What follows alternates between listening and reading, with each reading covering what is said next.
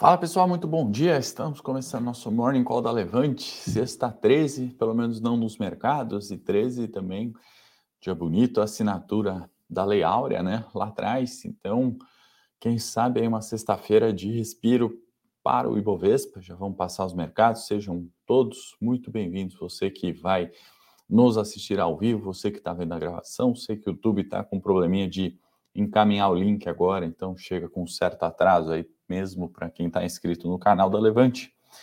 Sejam todos muito bem-vindos. Sexta-feira, começando os mercados, deixa eu passar aqui rapidamente, né? Petróleo recuperando o preço, né? Subindo 1,70 ali, tanto o WTI quanto o Brent. Estou olhando aqui atualizados, índice Nikkei fechou em alta de 2,64, Xangai em alta, divulgação ali é, dos números né, da pandemia, Estados Unidos chegando no milhão de mortes, Brasil acho passando 600 mil, Europa, né, como um todo 2 milhões, então números bastante ruins.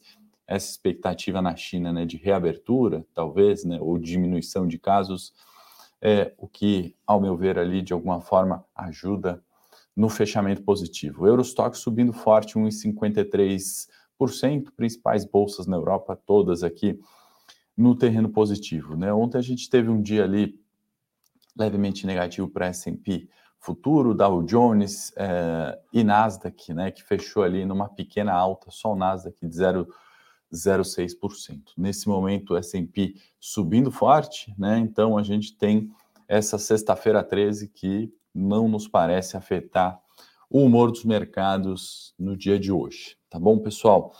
Vamos agora, né? Pauta local, acho que eu vou começar pelo nosso Brasil, que tem aí resultados, tem CEMIG e COSAN, que a gente destaca no resultado pós-fechamento, tem alguns comentários aqui, empresas no lucro, né? O lucro que ficou esquecido tanto tempo. Ontem, numa live é, no Instagram, eu falei isso, né? Quem escreveu isso foi o Luiz no, no nosso Eu Com Isso na parte global, né? Ele assina os produtos aqui internacionais, é, e ele falou uma coisa interessante, né, uma declaração da Uber, né, só fazendo um parênteses aqui em tom de sexta-feira mais descontraído, né, se, é, a Uber falando né, sobre é, a importância do lucro, que eles vão voltar a olhar o lucro. Né? Então, a, a, grande novidade né, que a Uber declarou ali, o Luiz pontuou isso muito bem, né, com certa ironia, é de que o, o, o, básico, né, que é olhar o lucro, olhar a última linha do balanço, ficou esquecida por muito tempo. Né? Então, a gente vê empresas crescendo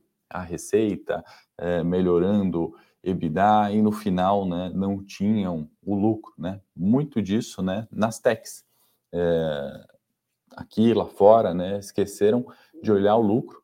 Companhias que ficavam ali não dando lucro por muito tempo e nessa subida de juros certamente vão sentir agora, né? Então, indo para o final, né, para o corporativo, resumindo um pouco do que eu quero falar mais uma vez, é de lucro nas empresas, apesar desse cenário difícil, né? Aquelas que vão passar de ano, né, no ano difícil, no ano conturbado, assim como foi 20, 21 e 22, né, carregando ainda esse resquício de pandemia, né? A gente não pode esquecer que há pouco tempo atrás era um cenário de pandemia, a gente ainda está né, reabrindo, esperamos que estamos nesse caminho de reabrir a economia, as empresas que vão passar de ano, que vão ter lucro, que ainda têm um caixa, que ainda têm ativos, que ainda conseguem emitir dívidas e captar recurso no mercado, essas vão sobreviver, né? Então, é para essas empresas que a gente está olhando, seja na carteira de investimento global, na nossa carteira de dividendos, na carteira do trade dos cinco dias, enfim, a gente está olhando para empresas que entregaram muito lá atrás e vão entregar muito ainda à frente, né? E algumas dessas empresas abrem oportunidades de entrada, entrada mais barata de preço, né? Quando a gente olha preço de tela, que não quer dizer valor de fato da companhia. Mas antes de chegar lá no corporativo, a gente tem bastante coisa para falar. Bom dia para quem está chegando agora. Acho que o YouTube já mandou o link aí para todo mundo. Está tendo um certo atraso no envio ali, né? Talvez recebeu algumas reclamações que não tinham se avisados, né, sobre o Morning Call. Então, se certifica que vocês estão inscritos, inscritos no canal da Levante. Curte o Morning aí, que é a certeza de que você vai ser é, avisado assim que a gente for para o ar. Vamos agora ao mais importante, e eu falei que ia começar por cenário local, e tinha aquela questão né, dos funcionários do Banco Central. Uh, vocês devem se recordar que a gente falou, né, diversos uh, momentos aqui no Morning Call sobre greve. Né? Estavam em greve, o Focus não saía, e uma série de outras questões, né? De novo, pensando em reajuste salarial. Né? Ontem saiu uma proposta ali de reajuste, pegou tão mal no mercado, né? E ficou tão estranho aquele texto que eles voltaram atrás, né? Alegando ali uma inconsistência no texto, né? A gente não sabe, mas suou ali, né, como desculpa, o mercado viu isso como bastante negativo, né, e constava ali reajuste de 78% para o Campus Neto, por exemplo, presidente do VC. Então, é, casa de ferreiro, espeto de pau, né, a questão de teto apertando, questão de juros tendo que subir para contrair economia, um certo problema ali no desemprego, né, para a gente ser educado quando falar de desemprego aqui no Brasil, e uh, os funcionários do Banco Central com reajustes ali dessa magnitude. Pegou tão mal que voltaram atrás e declararam ali inconsistência no texto. Né? Isso a gente nunca vai saber se é verdade, mas se a proposta está pronta ali já há algum tempo, né? se tem uma equipe revendo aquilo, né? não é um trabalho da oitava série ali, né, que a gente fala, poxa, não, é, escrevi errado aqui, não revisei o português, né? Eu acho que não é por aí, mas se for, né, a gente tem um tamanho de um problema gigante, que é o que a gente está criticando no Morning aqui há algum tempo. Se nem a proposta consegue ser revista e ser entregue né, da forma correta, do, do próprio reajuste, né? Imagina uh, o que estão fazendo na nossa uh, na nossa taxa de juros, né? Qual que é a, o, o, método ali usado para a taxa de juros? Deixa eu só pedir para a produção abaixar um pouquinho o som aqui, que eu estou me ouvindo, aí dá aquele sanduíche aqui, eu fico repetindo e estou me ouvindo. É, então é isso, né, pessoal? Então muito muito ruim esse esse desgaste. Obrigado, produção. Agora sim, show. É, muito ruim esse reajuste e a forma como isso foi colocado no mercado, né? De novo, não vamos falar de Petrobras, teve na live do Bolsonaro ontem esse assunto, né? Tá muito em voga, né? Petrobras, eu acho que a gente tem trocentos outros problemas atrás, nossa posição ali quanto combustíveis, aumento de preços, petróleo, vocês já é, conhecem, né? A gente já falou diversas vezes sobre, sobre isso. Então, eu acho que tem que sair um pouco da pauta Petrobras e combustível, entrar pautas importantes, reforma tributária, reforma administrativa, e a gente caminha aí para os últimos seis meses do ano numa tendência, né, que a gente não vai ver de fato isso, né? Aquela proposta das reformas não aconteceu, não vai acontecer nesses últimos seis meses, né? A questão de privatização de Petrobras, né, pode animar com o novo, é, novo ministro, né, não, é, ao meu ver, não vai sair esse ano. Né? Tem a Eletrobras está bem endereçada, né? se, se sair alguma coisa nesse sentido, já é muito positivo, mas ficar batendo naquele assunto petro, petro, petro, combustível, né? Tendência do petróleo de alta, né? Minha opinião, vou dar, compartilhar com vocês, quero ouvir a de vocês também. É, tem que repassar preço de combustível, não tem o que fazer. É, as refinarias ali estão tendo né, gargalos de, de, produção, então, mais do que preço de petróleo, gasolina e diesel, isso vai subir, a gente está defasado, então vamos encarar o problema, né? encarar o problema para ter uma decisão de investimento. Né? É isso que a gente quer aqui, né? longe de é, fazer o cálculo do preço combustível correto da gasolina ou do petróleo, a gente tem que olhar essa tendência e como a gente não tem um viés é, político, né, a gente pode se posicionar para ganhar dinheiro no final das contas com, com petróleo, né? Seja lá qual for a posição que a gente vai fazer nas carteiras aqui, certo? O Paulo aí falando que Petrobras é uma rocha. De fato, né? Quantas vezes a gente né, falou aqui, Paulo, sobre Petrobras ser barata a 40, né? Ter um desconto histórico, né? Ser um múltiplo enterprise value mais barato que seus concorrentes Petrochina, Saudi Aramco, é, ExxonMobil, entre outras, tá? É, que mais a gente tem de cenário local? Vou atualizar dados de estrangeiros para vocês. Né? A gente teve mais uma saída de 1,3 bi da nossa bolsa na última data divulgada, né? D-2, sempre esses dados, pessoal. A B3 divulga é, no dia 13, dados referentes do dia 11, né? e o saldo no ano fomos para 46 bi, né? Vocês lembram que a gente estava é, na outra semana, né, no outro mês, a 57 bi. Então, essa saída de capital estrangeiro coincide com a queda de bolsa também, evidente. É, e cenário local, acho que é isso, tá? A hora que a gente vai para o cenário global, né, não é muito diferente o discurso e o tom né, nas políticas monetárias, e a gente vê reflexo disso no mês de abril para renda variável, no mês de, de maio para renda fixa e renda variável, né? Então, é, fiquei, confesso que espantado, né? Aproveitando é, sexta 13 que o João está falando, né? Só para quem comprou Twitter nos últimos dias, né? O João está se referindo ali a toda a questão de Twitter, né, com a compra do Elon Musk, a queda de ontem mais uma vez, né, enfim, é, volatilidade de tech, né, isso, João, vai muito nesse qual que a gente falou, né,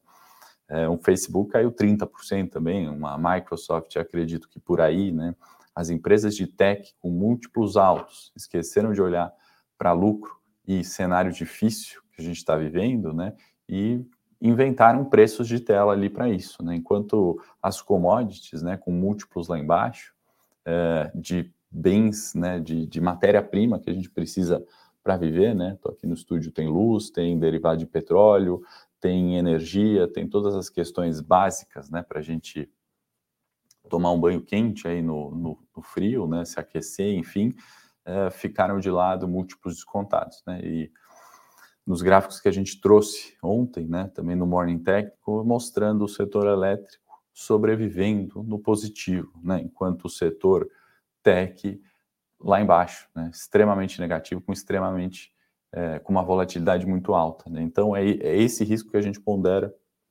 especialmente no trade, que eu espero fazer é, cada vez, né, é, operações com mais gerenciamento de risco, né, e cada vez mais alocar nos setores certos, pensando sempre numa tese macro, ainda que a gente tenha uma operação de curto prazo. Comprou segunda, vendeu sexta, e isso, ao meu ver, né, a gente otimiza ainda mais, né, porque numa declaração desencontrada do Bolsonaro na Petrobras, ou do Lula, né, não, não importa aqui, uh, ou do fulano, né, que vai influenciar preço de petro, naquela semana a gente tem esse viés e pode estar posicionado ou não na Petrobras, né? Desde janeiro a gente está vendo essa questão de tech e consumo, não nos posicionamos é, de maneira significativa nisso, né? comprando segunda, vendendo sexta. Especialmente essa semana, que a gente vai encerrar hoje a carteira e depois eu vou às quatro e meia falar com vocês aí, assinantes, uh, tivemos pontualmente lojas Renner, né? Não estou recomendando compra aqui de lojas Renner, mas apareceu varejo porque teve outra questão que não macro, que não fundamento, mas mais relacionada à análise técnica ou quantitativa, que nos dava uma boa oportunidade para comprar a loja Sender. Então, é se posicionar frente aos riscos, né? tomar decisão frente aos riscos, encarar. E eu estou falando disso porque é, a pauta internacional, né, antes do, do João ter comentado esse, sobre o Twitter, né, essa, fez essa boa comparação para a gente olhar a tech de alguma forma, né, no cenário internacional, a gente teve Jerome Powell ontem falando que vai subir juros acima de meio por cento, né? Então, assim, eu não estou mais entendendo, tá? vou abrir aqui o jogo com vocês, eu não estou mais entendendo. É, e se alguém tiver, por favor, me explique os comunicados dos bancos centrais pelo mundo, né? Aqui do, do Copom já não estava entendendo o tom, lá fora eu estou entendendo muito menos, né? Pelo que eu entendi na última declaração, na subida de juros, né? Que acima de meio por cento estava é, meio que descartado, né? Que o mercado, inclusive, né, tinha gostado disso. O dia seguinte foi uma euforia, né? E a gente criticou essa euforia no sentido de é, não vamos tampar sol com peneira, né? E aí ontem, né? Declarações ainda mais abertas e, ao meu ver, terceirizando o problema, né? E terceirizar problema nunca é a melhor solução, né? Se a gente faz uma recomendação de investimento aqui e dá errado, vai contra ali o racional, a gente vai identificar o porquê foi contra e se teve dentro do nosso gerenciamento de risco ali, né? O que a gente consegue controlar. A partir do momento que um Powell, por exemplo, né, fala que tem fatores que eles não controlam para um pouso suave da economia, né, o soft landing que eles mesmos que, que querem utilizar essa frase, a gente já falou, né? Não, não existe essa questão de pouso suave, né? Quem que quer pousar e, e, se é pouso dessa forma econômica, né? De fato, muitas vezes não tem como você controlar. Mas fatores que eles não controlaram, ora, a gente desde 2008 está num quantitative easing gigantesco. Eles estão imprimindo e jogando dinheiro na economia, achando que aquilo vai salvar. Da pandemia para cá, o balanço do Fed foi para 9 tri, né? Mais que dobrou em um curto espaço de tempo. Então, assim, são sim fatores que eles controlam, são fatores que eles têm total autonomia em ver é, a questão da inflação subindo e não agir, né? E esse discurso que tem vindo, né, há algum tempo do Powell me incomoda do ponto de vista econômico aqui olhando, e eu tenho isso muito claro na recomendação ou nas formas que a gente vai investir, né? Eu, eu estou preparado para isso, eu não vou terceirizar, né? Imagina eu chegar para os assinantes e falar, poxa, foi o Paulo veio com um discurso meio estranho esse ano, né? Ninguém quer saber, né? Ninguém quer saber é, terceirizar, né? Uma, uma uma responsabilidade a outro, né? Se a responsabilidade foi minha ali na recomendação semanal, né, eu tenho que encarar os fatos ali, o gerenciamento do risco e falar, olha, foi isso, a gente está vendo isso, como a gente está vendo o Powell terceirizar ali o seu problema. E a declaração não para por aí, né? Outra coisa que me surpreendeu nessa sexta-feira 13, né? Eu estou dividindo aqui em tom mais é, informal com vocês, né? Abre aspas é, se as condições econômicas vierem piores do que o esperado, é, vierem melhores do que a gente espera, vamos fazer menos. Se vierem melhores do que a gente piores do que a gente espera, vamos fazer mais. Ou seja, né, estou esperando ali o que vai vir e aí eu tomo uma decisão. Né? Eu acho que não é isso né, que a gente está vendo. Uh, o balanço do Fed foi para as alturas. Há uma semana atrás, não tinha mais aumento de juros além do meio por cento. Hoje, praticamente, está dado em junho e, é, e, e, e, julho, né, as próximas reuniões aí, aumentos de juros acima de meio por cento. Então, assim, é, esse cenário, né, que o mercado não gosta de incerteza, né, que é difícil fazer projeções, é a própria projeção que a gente quer usar. A gente não está falando isso a partir dessa declaração que a gente viu ontem do Powell. A gente está falando isso desde janeiro, né? Do tom da, da, da, das formas né, de políticas monetárias que não estão adequando à realidade. Outro dia estávamos na live do UOL falando sobre isso, né? Outro dia eu estava na CNN falando sobre petróleo. Outro dia a gente estava aqui em janeiro no Morning Call falando sobre essa questão né, da subida de juros, especialmente aqui que está longe, né, de, de chegar aqui não, mas lá fora longe de chegar numa meta de inflação, né? Então é, me preocupa um pouco essa terceirização do problema. Eu não gosto de gente que terceiriza problema, ainda mais quando essa gente é o presidente do Banco Central do mundo, né, o Fed, e, e condições que eles não controlam ali, né? O, o Paul se referiu a conflito geopolítico e cadeia global de suprimento. Ora, mas não é essa inflação não é só pelo conflito geopolítico Rússia-Ucrânia, não é. é. Isso pode ter acelerado, sim, mas esse não é o problema. Né? Cadeia global de suprimento acontece desde 20, né? Esses problemas existem, né? Então, se eu chegar para os assinantes do trade aqui falar, poxa, a performance foi negativa porque as cadeias globais de suprimento eh, estão descasadas, né? É, vão falar, é evidente, estão descasadas desde 2020, porque não vendemos, então, né? Não fizemos short positions, né? Eu falo, poxa, graças a Deus fizemos short positions nessa semana uh, e estamos fazendo desde 121 mil pontos. Estamos acertando sempre? Evidente que não. Sempre a venda descoberta está dando certo? Não. A compra, a compra de ação está dando certo sempre?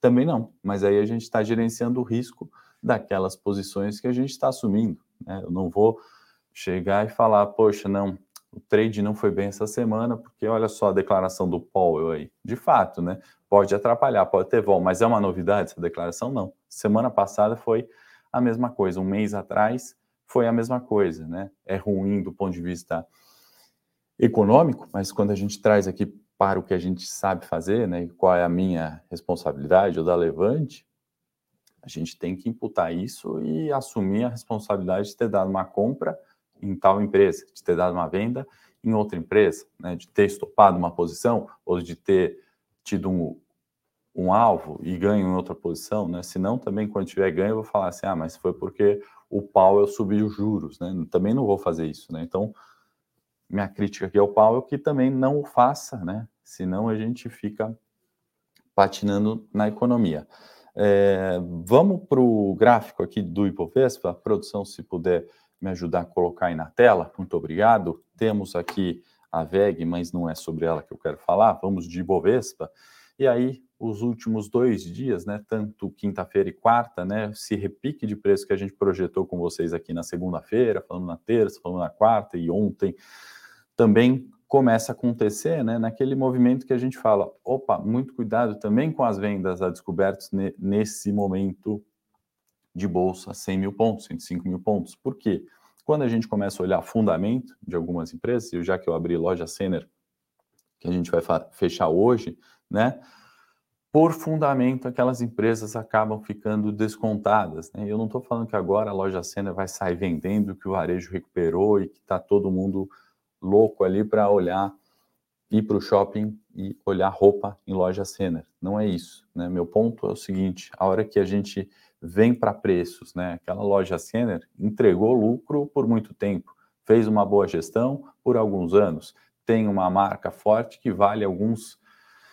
É, alguns bilhões, tem uma equipe que entende de varejo ali, né? Tem know-how do que faz, conhece o mercado brasileiro é nisso que a gente está falando, né? É aqui, não só a loja Senner, outras empresas também, e esse repique de preço começa a acontecer. Por isso que é importante a gente olhar gráfico também todo dia, porque a gente consegue entender, né, de uma forma fácil, rápida, né, onde estão suportes e resistências, né, 100 mil pontos e possibilidade de repique de preços, que nesse caso, nessa semana, está projetando para 107 como um repique. Né? Então, sem grandes novidades aqui, vou pôr o gráfico da loja Cena só para a gente entender isso, né? Olha só quanto tempo caiu e essa consolidação de preços aqui, né? Com suportes próximos, né? Essas relações de risco-retorno que fazem diferença a gente olhar no curto prazo. É por isso que no curto prazo é importante a gente olhar a macroeconomia, olhar é, é, tendência,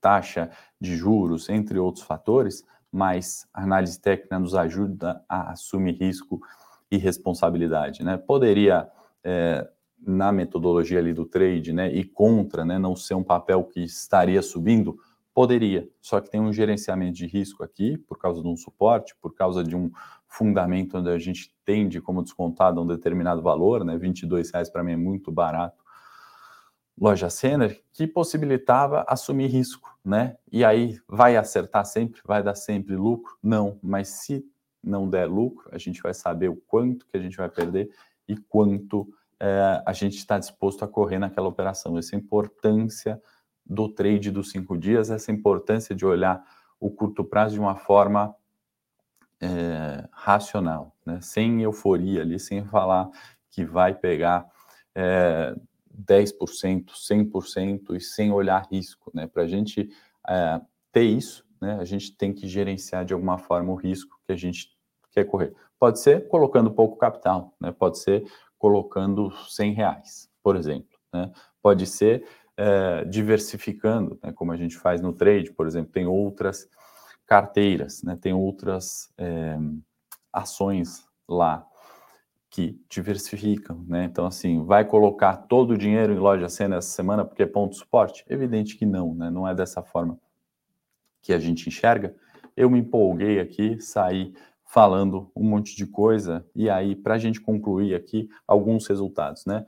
Temos é, local web com lucro líquido de 4,5 milhões, né? Finalmente reverter um prejuízo ali do primeiro TRI de 21, o EBITDA subiu também, então até né, nas empresas tech, ou no caso de local web, agora, última linha do balanço vindo de forma positiva. Né? Não acho que seja uh, estrutural, mas fato positivo. A americana né, teve prejuízo líquido, 137 milhões, recuo de 38%, e olha só o varejo aí, né? Americanas vindo com resultado ruim em virtude de todo esse cenário macro que a gente está vivendo de 2020, né? O índice de consumo indo muito mal, né? Que mais? Tivemos outras aqui que eu separei para destacar. B3 com lucro de 1,2 bi, né? Queda de 7,2% frente ao ano passado. B3 está indo muito mal e chegando ali em alguns pontos de suporte, certo? Que mais? Redditor, lucro líquido também 225 milhões, é uma queda frente ao último período, né? E aí, lembra que eu falei aqui no, no Morning Call, né? Expectativa de subida de receita, né? Uh, isso tem acontecido na maior parte das empresas. A questão de custo, questão de inflação e subida de juros reduz lucro, né? Não em todas. Bancos aí, né? Banco do Brasil que divulgou, acho que ontem, anteontem que a gente comentou, lucro líquido recorde, melhor lucro líquido trimestral. Mas em alguns setores, essa subida de juros, né? Vamos olhar já para frente, né? A gente não precisa falar só do primeiro tri 22, vamos falar do segundo, terceiro, quarto tri e vamos falar de 23. Essa subida de juros impacta no preço de bolsa em lucros menores, né? E de novo, vou repetir, empresas tech vão sofrer mais com essa subida de juros. Tem outras empresas, aquelas que vão saber gerenciar custos, e aquelas que não vão ter um impacto uh, em despesa financeira tão alta, é, é para isso que a gente está olhando, pessoal. É para isso que vai ter a minha carteira aqui do trade dos cinco dias. Se produção coloca o link aí para quem não conhece ainda conhecer.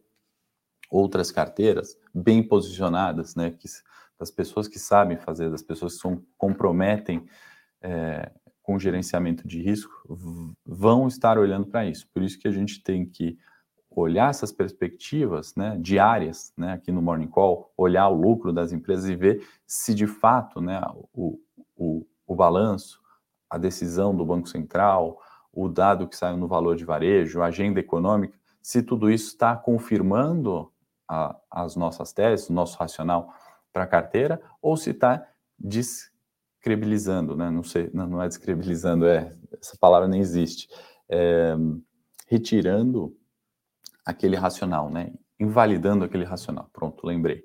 Invalidando o racional. Se tiver invalidando, ok, faz parte do jogo e você tem que mudar, tem que adaptar, né? Se isso que eu estou falando aqui hoje não for verdade amanhã, os resultados que a gente comenta aqui, rapidamente, só olhando última linha, né, obviamente para não tomar uma manhã inteira divulgando aqui, falando sobre o resultado, uh, se isso começar a vir, né, quer dizer que o argumento racional está errado e a gente tem tempo de ajuste. Né? No trade tem toda semana tempo para ajustar a direção da vela. Numa carteira de dividendos, você tem também tempo para olhar para onde você espera a expectativa de resultado, né, de distribuição de dividendos. Se está vendo lucro e a empresa não tem um capex alto, não vai ter onde investir ali, provavelmente vem distribuição. Né? Então, olhar isso na base diária, por isso que é importante o morning call, né, seja ele Quinta Levante, o técnico que vai começar já já no meu canal, estou atrasado, inclusive, é, para isso, para confirmar fatores. Né? A,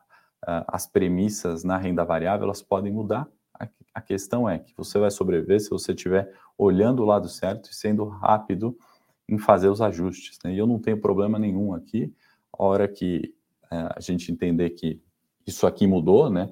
É, a gente vai vir e vai falar de forma aberta aqui, porque a gente está falando do bolso das pessoas de investimento. Então, não adianta ficar mantendo a tese e eu falar que não, Petrobras é uma boa empresa, é, vamos comprar e, e, e, a hora que a gente começa a olhar os fatos ali, isso não se confirma. Né? A gente está falando de janeiro sobre petróleo. Isso tem acontecido, então a gente vai mantendo, por exemplo, essa tese no petróleo. Agora a gente falou de resultado de empresas, né? Tá vindo lucro ali e tem coisa descontada, ótimo, né? A gente criticou o Powell, né? De repente, se ele muda o discurso como tem mudado a cada semana praticamente, é, a situação se inverte e a gente vai realocar, né? No trade de cinco dias, que é uma lancha, a gente rapidamente muda de uma semana para outra, né? A gente abriu vendas nos 120 mil pontos num cenário onde o primeiro trimestre, né? A gente estava com 30%, bolsa com 15%, falando, você é louco, está vendendo, né? E, e agora, quando começaram a falar, não, você tem que vender mais, é, a gente já está olhando o, o, próximo trimestre, o próximo ano, opa, tem algumas coisas aqui que não dá, não está dando tanta confiança assim para vender. E a gente está com, com, com o risco ali assumido e olhando já e sentindo de fato aquilo que a gente está falando, né? Para ajustar sempre para assumir a responsabilidade, certo, pessoal? É, não sei se eu dei aqui tanto atenção para o chat, estourei meia hora, né? A gente tem um morning de 15, foi para meia hora. Eu vou para o Morning Tech para ainda falar preço e aí responder também mais as perguntas de vocês no meu canal. Se você gostou do Morning Call de hoje, não esquece de dar o like, você já deu ontem, eu sei que é chato, mas repete o like para a gente entender, né, que você está gostando sempre ou que você não está gostando nunca também é importante. E deixa nos comentários aí para você que viu é, a gravação e não pôde mandar sua pergunta, manda ali no, nos comentários e eu respondo na segunda-feira. No mais, para quem não vejo agora no Morning Tech, um bom final de semana. É, para os assinantes que vão só para a live do trade de performance às quatro e meia, né, para a gente acompanhar a performance da semana e a conclusão da carteira até às quatro e meia. No mais, bom descanso. Segunda-feira, estou de volta. Estou no meu canal agora, Morning Tech, começando quatro minutinhos atrasados lá. Um abraço.